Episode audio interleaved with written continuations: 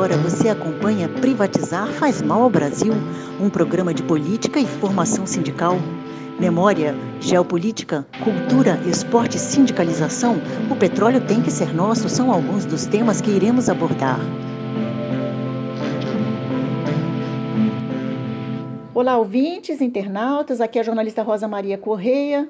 É um prazer estar com vocês aqui para esse Privatizar faz mal ao Brasil, mais uma edição no nosso estúdio virtual, aqui durante né, a pandemia causada pelo Covid-19. Hoje nós estamos recebendo no estúdio a Cíntia Teixeira, ela é do coletivo Nenhum Serviço de Saúde a Menos, é também do Fórum da Saúde do Rio de Janeiro e faz parte da Frente Nacional contra a Privatização da Saúde. Como vai, Cíntia? Tudo bem com você?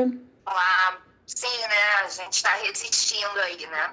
essa crise sanitária bravamente aos trabalhadores da saúde. Sim, é, a gente vai conversar bastante sobre essas questões que envolvem o setor de saúde e principalmente com relação à privatização que vem em curso né, a vários governos, sucateando né, e depredando o SUS. É, a gente vai conversar também com o Felipe Araújo, ele é engenheiro civil, é diretor do Sindicato dos Engenheiros do Estado do Rio de Janeiro, SENGE, e é também da Associação de Empregados de Furnas, ASEF. Olá, tudo bem contigo, Felipe? Tudo certo. Bom dia, Rosa. Bom dia, ouvintes. Estamos aqui, eletricitários, também no trabalho essencial, né, provendo energia para todo o país e agora, em especial, para todos os estabelecimentos hospitalares, para que não falte energia, para recuperar o nosso povo. É, lembrando que o Felipe já vem aqui fazer a segunda participação dele no programa, né? O programa é uma rotativa assim intensa de pessoas, mas o Felipe a gente reconvidou justamente por essa questão da importância né, desse setor dos eletricitários nesse momento.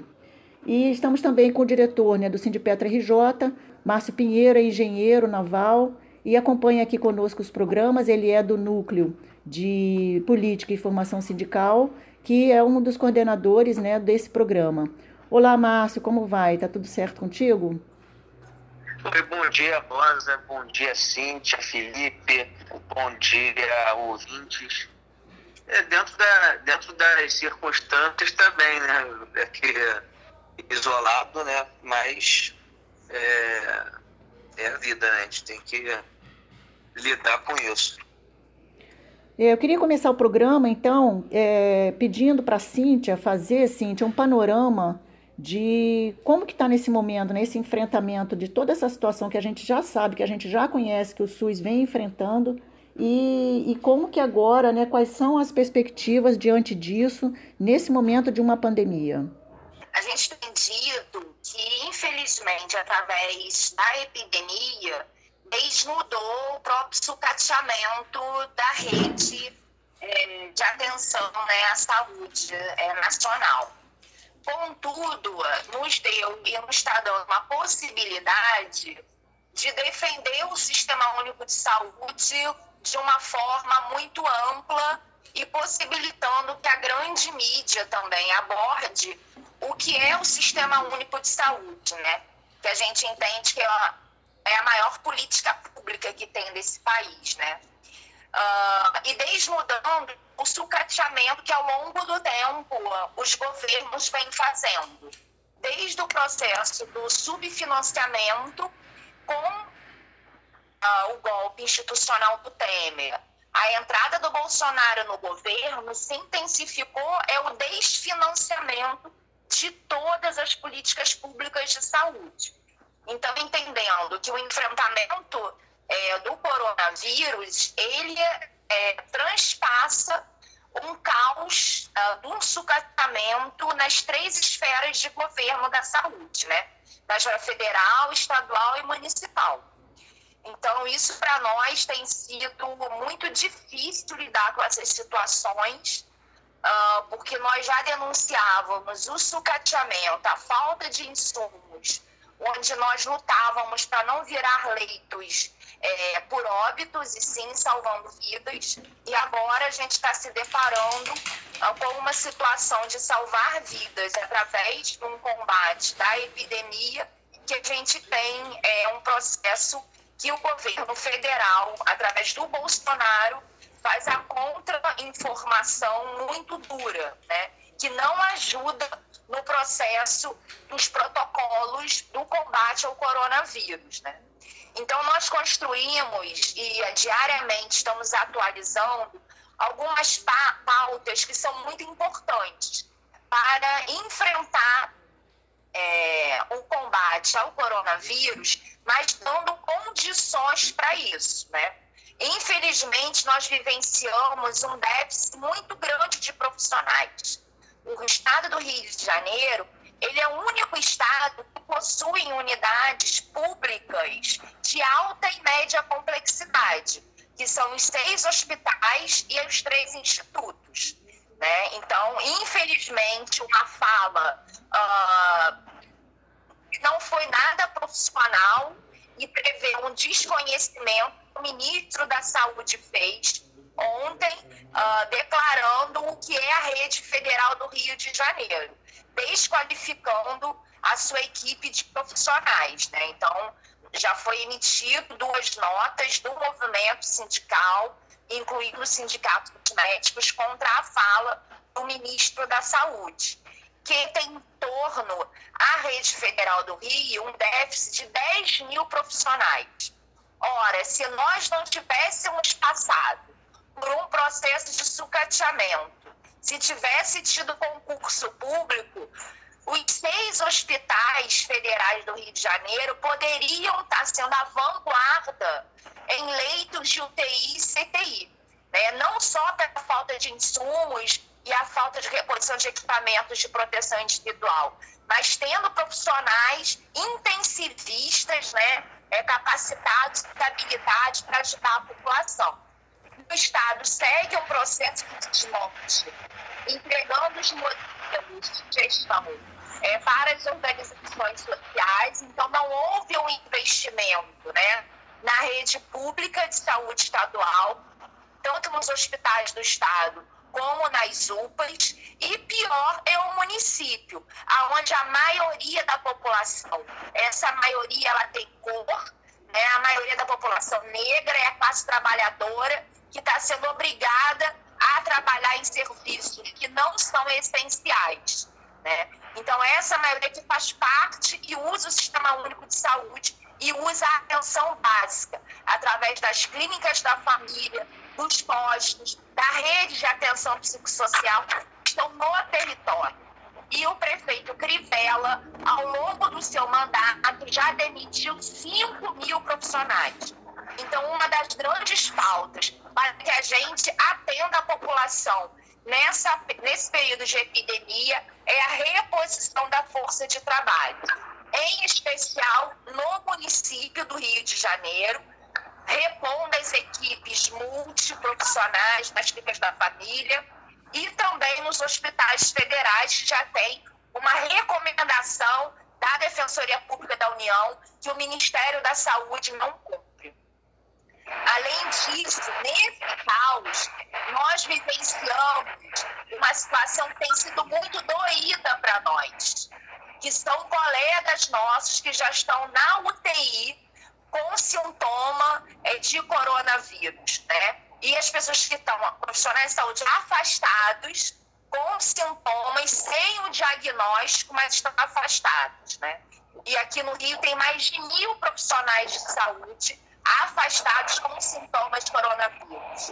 E isso, para nós, tem sido muito doído, porque nós precisamos defender os nossos colegas, os nossos profissionais de saúde, para salvar vidas da população. Outra denúncia é a falta dos equipamentos de proteção individual e a qualidade desses equipamentos de proteção individual. Se nós formos comparar os EPIs e os profissionais de outros países usam com os equipamentos que nossos profissionais estão usando na ponta, chega a doer o coração. É criminoso o que está acontecendo. O governo tem que investir nas instituições de ensino, pesquisa extensão, nos pequenos empresários que, que voluntariamente já estão produzindo esses EPIs para fomentar o mercado nacional para que produza equipamentos de proteção individual para os nossos profissionais de saúde. Óbvio, dentro da referência e dos protocolos internacionais de equipamentos de proteção individual. E isso para todas as esferas e todos os profissionais. Já, infelizmente, já estamos passando por um processo, e olha que o pico da epidemia ainda não chegou, onde a gestão na unidade de saúde está assediando os profissionais para não usarem os equipamentos de proteção individual em certos setores e para que use os EPIs num tempo acima de duas em duas horas. Existe um protocolo para isso, ele é, é muito claro. Todos os setores da unidade de saúde têm que usar os EPIs com os horários estabelecidos com protocolos da Anvisa. Então, profissionais de saúde estão sendo assediados para não usar o EPI e eles estão sendo contingenciados. Já há uma escassez de unidades que já tem EPI. Isso é muito grave, muito grave. Outra questão muito importante que nós temos é, defendido, e aí não só nós da saúde, mas o conjunto né, é, dos sindicalistas e a Frente Nacional contra a Privatização da Saúde, é a revogação imediata da Emenda Constitucional 95. Então, a defesa do Sistema Único de Saúde para defender a população, para salvar vidas, ela passa pela revogação imediata da Emenda Constitucional 95 e, o des, e a desvinculação da saúde e da educação da Lei de Responsabilidade Fiscal. É isso, assim, que, de uma forma geral, é esse o panorama. É bastante difícil esse momento mesmo, né? A gente precisava ouvir isso porque a gente também aqui, eu como jornalista, né, mexendo com essa parte toda de comunicação, a gente acompanha bem de perto tudo que é publicado, que é dito, né, no máximo que a gente consegue acompanhar, e a gente não vê as mídias, né, principalmente as tradicionais, né, as comprometidas com esse governo, divulgando tudo que realmente está acontecendo nesses setores. Queria então passar para o Felipe, Felipe, para tu fazer um panorama assim sintético também sobre como é que está essa questão toda com os eletricitários nesse momento? Os sindicatos acionaram as empresas muito rapidamente, eh, cobrando uma situação, cobrando uma atitude em relação a, a, a medidas protetivas à saúde dos trabalhadores, para evitar uma, um contágio geral e, e, a gente ter um verdadeiro apagão nas empresas de profissionais e, por consequência, do serviço essencial. E a gente conseguiu estabelecer uma série de, de padrões e rotinas. A gente tem no grupo agora 70%, dependendo da empresa, 70%, 80% de toda a força de trabalho já em home office. E a gente tem ali cerca de 14%, 16% na operação direta, que são pessoas, são, são profissionais que estão ali trabalhando em turno, dia após dia, nas subestações e nas usinas, para poder manter, nas linhas de transmissão, para poder manter o sistema funcionando, atuando aí mais na questão operacional e medidas emergenciais. A gente tem uma, uma algumas coisas ainda a dirimir, né? algumas, algumas questões em relação ao, ao período do turno.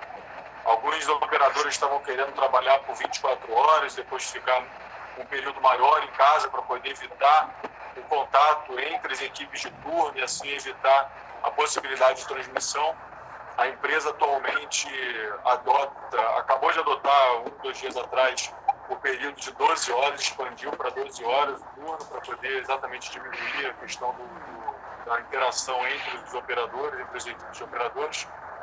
E isso é uma coisa muito sensível para a gente, porque se uma pessoa, se um turno, uma equipe de cinco, oito pessoas, uma pessoa apresenta o sintoma, toda equipe, toda equipe tem que ir para casa.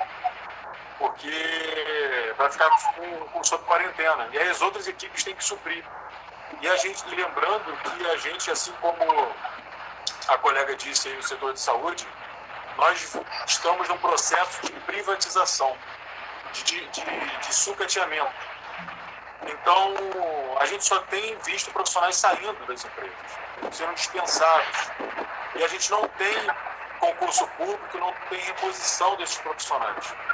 Então, estamos, enquanto entidades sindicais e representativos, muito apreensivos, mas a gente também está é, é tá muito atuante. Em Furnas, por exemplo, nós temos um representante sindical dentro do comitê de crise, do comitê de monitoramento da situação de crise, podendo ter voz ativa durante os processos decisórios.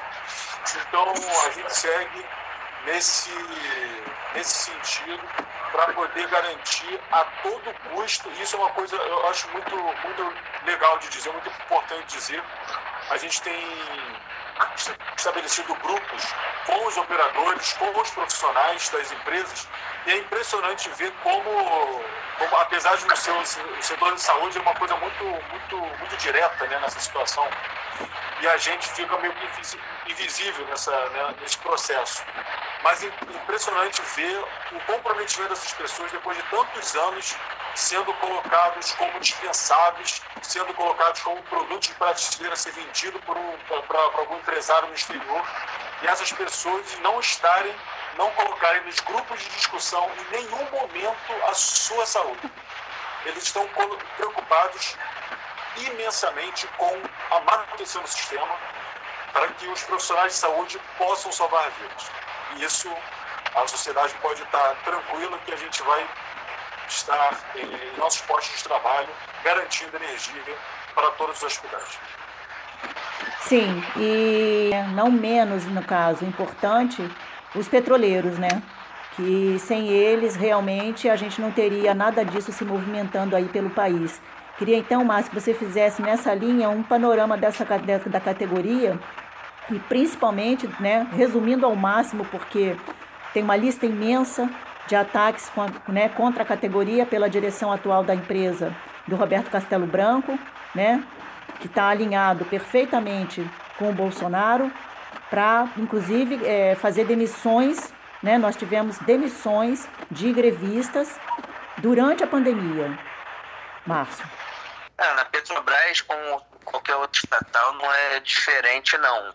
Os ataques estão sendo muito incisivos como eu jamais vi em outras áreas, né? É, esse governo Bolsonaro. É, é, apesar de que a, Petro, a, importância da Petrobras para, para o Brasil, ainda mais no momento crítico desses, é, assim, é fundamental. É, porque é, a necessidade que a gente está tendo para transportar, transportar é, pessoas é, doentes, é, transportar equipamentos, é, sem, sem os combustíveis nós não conseguiríamos fazer isso. Né? É, a própria Petrobras chegou até a doar alguns, alguns testes também, né? É, mas esse, esses ataques, o, o objetivo desse governo neoliberal de, de, privatizar tudo, de deixar tudo na mão do mercado, a gente está vendo o que, que acontece agora. Está tá ficando muito cristalino o que acontece com, com, o, com o, o, Estado livre que eles tanto defendem, o Estado mínimo. O, agora está todo mundo recorrendo, todos os empresários estão recorrendo ao, Estado. Sem Estado ia acontecer o quê? Né? Então, é, a Petrobras ela vem no, nesse bojo é, do neoliberal, tentativa de entrega para o capital, né? olhando apenas o lado financeiro deles, né? É, o, Estado, o, o Estado, o povo eles não estão nem aí para da, da gente, né? É, e agora a gente a gente está vendo aí falta de gás em muitos lugares.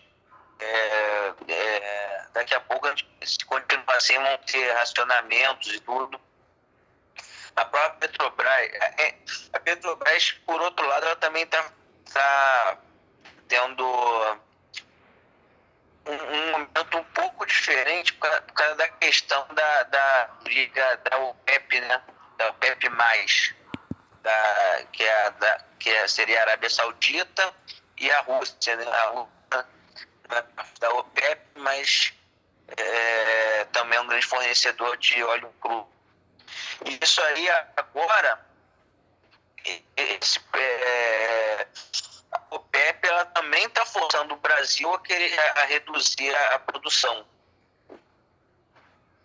E, mas já antes a Petrobras já estava reduzindo produção, principalmente nos campos que tem menor, é, que tem, tem, maior custo de, de, de produção por barril, né? Da, então, dentro da lógica neoliberal, dentro da lógica é, privatista, de, de, desintegração da companhia, de, deixando a expor, é, é, do jeito que o Castelo Branco quer, focando a Petrobras como uma empresa de produção de óleo cru, nós estaríamos indo à bancarrota agora.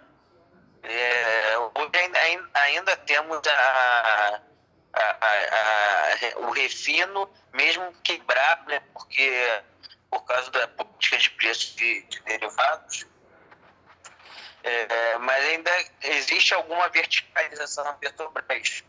Né?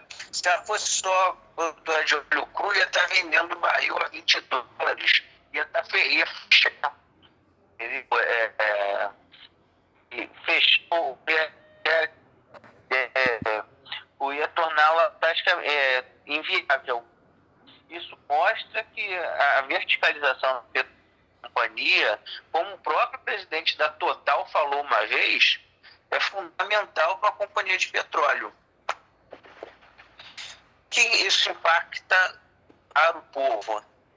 Impacta na escassez de gás, de combustíveis, nos preços altos, porque o mercado, o livre mercado ele não gera livre concorrência, como dizem os livros de economia. Ele gera, na prática, livre cartelização. Ou seja, seja por formação de cartel mesmo, ou por meio de fusões e aquisições que acabam sobrando um oligopólio dono do, do, de todo o mercado. Né? Então, aumenta muito os, os, os preços do, dos, dos combustíveis para a população impacta diretamente no abastecimento e é, prejudica a distribuição de mercadorias né, no Brasil, que hoje é principalmente feita por modal rodoviário. É, então, isso fica complicado é, essa política do Castelo Branco e do Paulo Guedes e do Bolsonaro é, voltada pra, é, para a necessidade do Brasil. Né? As empresas privadas não vão fazer isso, porque não dá lucro. Né? É mais ou menos isso. os, hoje, os petroleiros, o pessoal administrativo, a grande maioria em, em, em teletrabalho, como no meu caso, Agora teve uma, uma. Se aproveitaram da MB 927 para reduzir salários né, com redução de tempo. Então obrigaram todo o ADM, né, todo administrativo, a, a trabalhar só seis horas. Agora teve uma, teve uma decisão, uma, uma liminar da, do STF é, de que passar pelo sindicato. Então isso aí vai, vai ter uma reviravolta, né? Deve ter. Mas é, obrigaram as pessoas a, a, a, ter redução de salário. Muita gente, uma grande, grande muita gente da Petrobras tem, tem dificuldades já com o salário que tem, uma redução, então vai, vai gerar vários problemas para essas pessoas é, é isso aí. É, e, e para o pessoal que está embarcado, o pessoal que está embarcado está mantendo. Tem uma alteração na, na, na escala de embarque para minimizar a quantidade de, de circulação de pessoas. É, as pessoas, as pessoas que vão embarcar estão ficando uma semana em, hotel sendo, sendo monitoradas. Aconteceu também a morte de um, um trabalhador nosso lá em Manaus, por, por conta do Covid-19. É, a gente tem assim, tem chegado várias notícias também, mas a Petrobras ela não confirma ela não recebe né, os representantes do sindicato para negociar, ela faz as reuniões, mas ela só faz comunicados, baixa medidas, né? Então, o sindicato nesse momento está nesse processo, né? Encaminhar essa luta contra tudo isso que está acontecendo com a categoria, né? Eu, a gente já está chegando é. aqui ao final do programa, então eu queria repassar aqui para os comentários finais, né, dos convidados. E lembrando, né, queria, a Cíntia comentou do atual ministro, então eu acho importante a gente localizar que ele foi presidente do Plano de Saúde Unimed no Mato Grosso do Sul, né? Ele se elegeu, inclusive, a deputado justamente com o financiamento desses planos de saúde privados. E a função dele no ministério era justamente adminar a, o sistema público. Né? Agora nós vemos ele com o colete do SUS né, passeando, porque ele percebeu que isso era uma capitalização política para ele. Né? Então, só para complementar, que a Cíntia fez a citação do pronunciamento dele, né? Cada um mais desmedido do que o outro toda vez que ele aparece. Queria então, Cíntia, que você fizesse as suas considerações finais e que nos deixasse contatos, se você puder, né? Como é que as pessoas podem estar tá acompanhando as notícias com relação ao coletivo e à frente? O coletivo tem um serviço de saúde a menos, a Frente Nacional contra a Privatização da Saúde, o Fórum de Saúde nós estamos nas redes do, sociais, né? Temos a página no Facebook e a página do Coletivo da Serviço de Saúde Amêndoa, a gente atualiza o tempo inteiro. Com todas essas pautas e denúncias que a gente vem fazendo, o tempo inteiro a gente tem atualizado a página, não só as condições de trabalho, mas uh, informações, orientações para a população também, né? Uh, telefones de emergência uh, para o Covid-19, que a Prefeitura e o Estado têm anunciado. Então, é uma página que o tempo inteiro está sendo atualizada é, pela coordenação do coletivo, né? Assim como a página Frente Nacional e o do Fórum de Saúde, também na página do Facebook, né? Uh, nós entendemos da importância muito grande também de fortalecer os fóruns de controle social, então o Conselho Nacional de Saúde e o Conselho Estadual de Saúde têm nos ajudado bastante na defesa uh, das pautas prioritárias para tentar garantir um atendimento digno à população e a defesa né, da segurança dos profissionais de saúde. Né? Isso é de suma importância é importante deixar muito bem esclarecido que nós continuamos a defender o isolamento social, defendemos a quarentena como forma de prevenção para que não haja uh, casos abruptamente diagnosticados e isso vai sobrecarregar uma rede que já é por si só sobrecarregada pelo processo do sucateamento. Então, é muito importante a gente proteger a nossa saúde e a saúde é, das pessoas de uma forma geral. Então, ter uma proatividade, a gente ter acesso à informação uh, ligados à ciência né, e à grande mídia e as mídias alternativas. Elas têm munido informações ligadas às instituições conceituadas e referenciadas, e isso é muito importante. Então, nós é, nos posicionamos para a permanência do isolamento social. Não é o momento de dar um passo atrás, não é o momento do Ministério da Saúde e as secretarias de Estado e do município darem um passo atrás. É necessário endurecer o isolamento social é necessário teste em massa para a população, mas para além do teste, ele por si só não vai dar conta. Por quê? as pessoas da classe média, os ricos, têm os seus médicos pela, pelo, pelo grupo de zap. É, passou mal, ou então está com sintoma leve, está em quarentena, 24 horas por dia, ele vai ter um médico particular dele acompanhando. Mas não é isso que tem para a maioria da população carioca. O que nós temos são os nossos profissionais de saúde é o médico de família, o enfermeiro, o técnico, o nutricionista, o psicólogo, que está lá no território, está dentro da favela, o agente comunitário de saúde. Nós somos esses profissionais. Então, é necessário uma vigilância ativa. E, para isso, a prefeitura tem que repor todas as equipes de saúde da família. Nós temos clínicas da família que estão com seu quadro mínimo ou equipes muito, muito defasadas que não estão tá dando conta da política, da vigilância ativa e o processo de prevenção e orientação da população. É necessário ampliar toda a política de atenção básica que este ministro da Saúde criou é, uma política de desfinanciamento da política nacional de atenção básica, uh, distribuindo orçamento reduzido e não garantindo orçamento para os núcleos de apoio à saúde da família. Então, isso é muito grave. Então, é mais uma prova de que toda a política de austeridade econômica do governo federal e que o ministro da Saúde faz parte,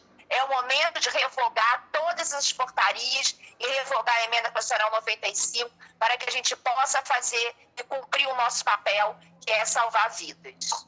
Muito bem, a gente conversou com a Cíntia Teixeira, ela é nutricionista, ela é do coletivo Nenhum Serviço de Saúde a Menos, é também do Fórum de Saúde do Rio de Janeiro e faz parte da Frente Nacional contra a Privatização da Saúde. E como ela falou, quem tiver interesse em saber mais é só entrar nas redes, procurar pelas páginas no Facebook. Muito obrigada, Cíntia, pela sua participação nesse programa.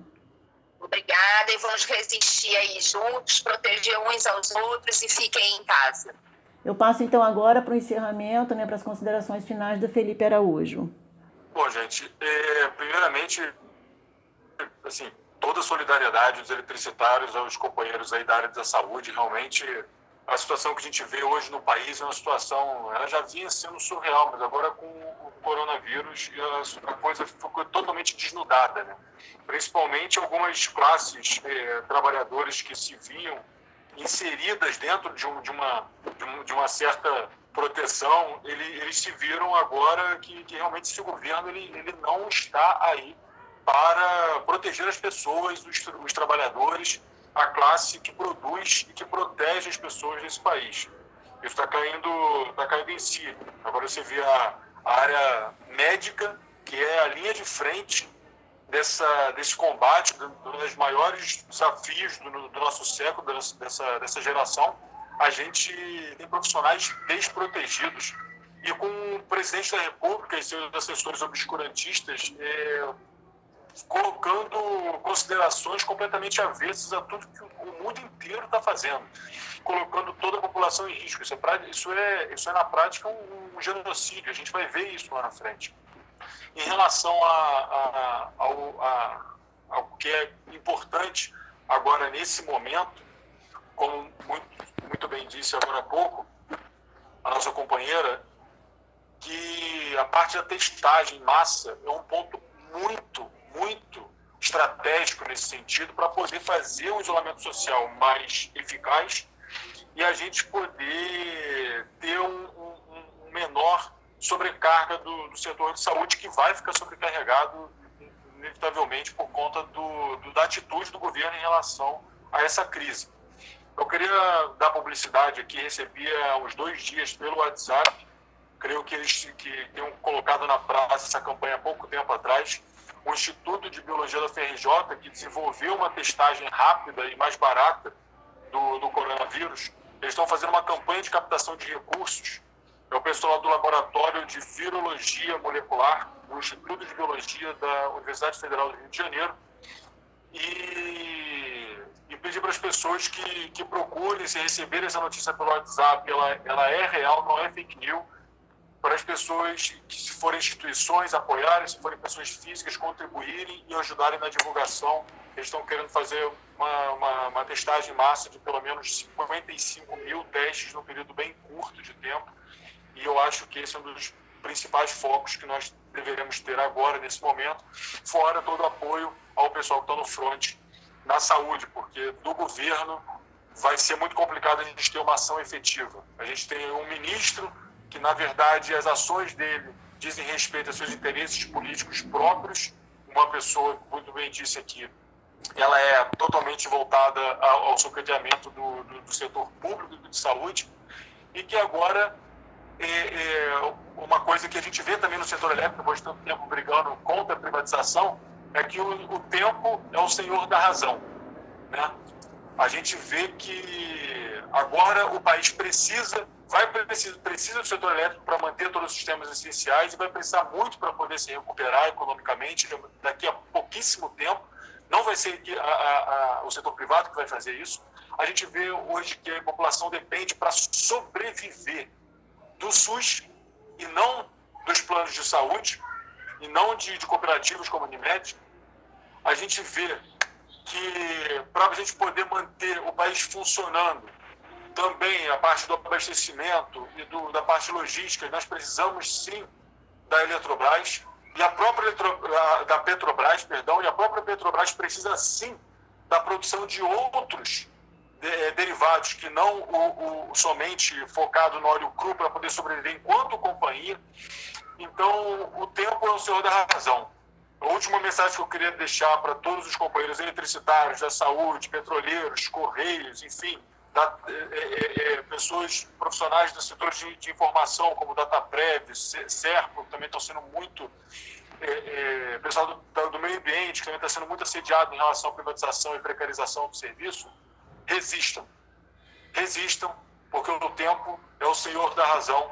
E se nós resistirmos tempo suficiente, a população vai perceber que sem o Estado, o nosso país não consegue funcionar de forma soberana.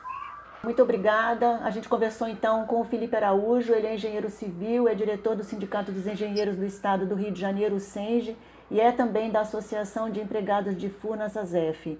Eu vou me despedindo aqui de vocês também. Foi um prazer estar com vocês aqui em mais essa edição do Privatizar Faz Mal ao Brasil. Peço que acompanhem e compartilhem nossos programas. Obrigada pela audiência. E vou passar então a despedida bem rapidinha, Márcio, porque a gente já está estourando o tempo. Que você se despeça então dos ouvintes. Um abraço a todos e até o próximo programa. Obrigado aí pela participação. Obrigado a Cintia e o Felipe por participar do, do programa. Obrigado ouvintes que tiveram, tiveram a paciência de, de nos ouvir. É, só queria só fechar então ressaltando a importância da luta pela manutenção das empresas estatais, ainda que em, em período de quarentena que todos estamos, mas a gente, a gente tem que mostrar a indignação, nós temos que, que mostrar que sacanagem estão fazendo por trás é, é, é, para, para entregar as estatais, para dar dinheiro para banco, para prejudicar a população, para expor a população ao risco de contaminação e, e, consequentemente, a morte.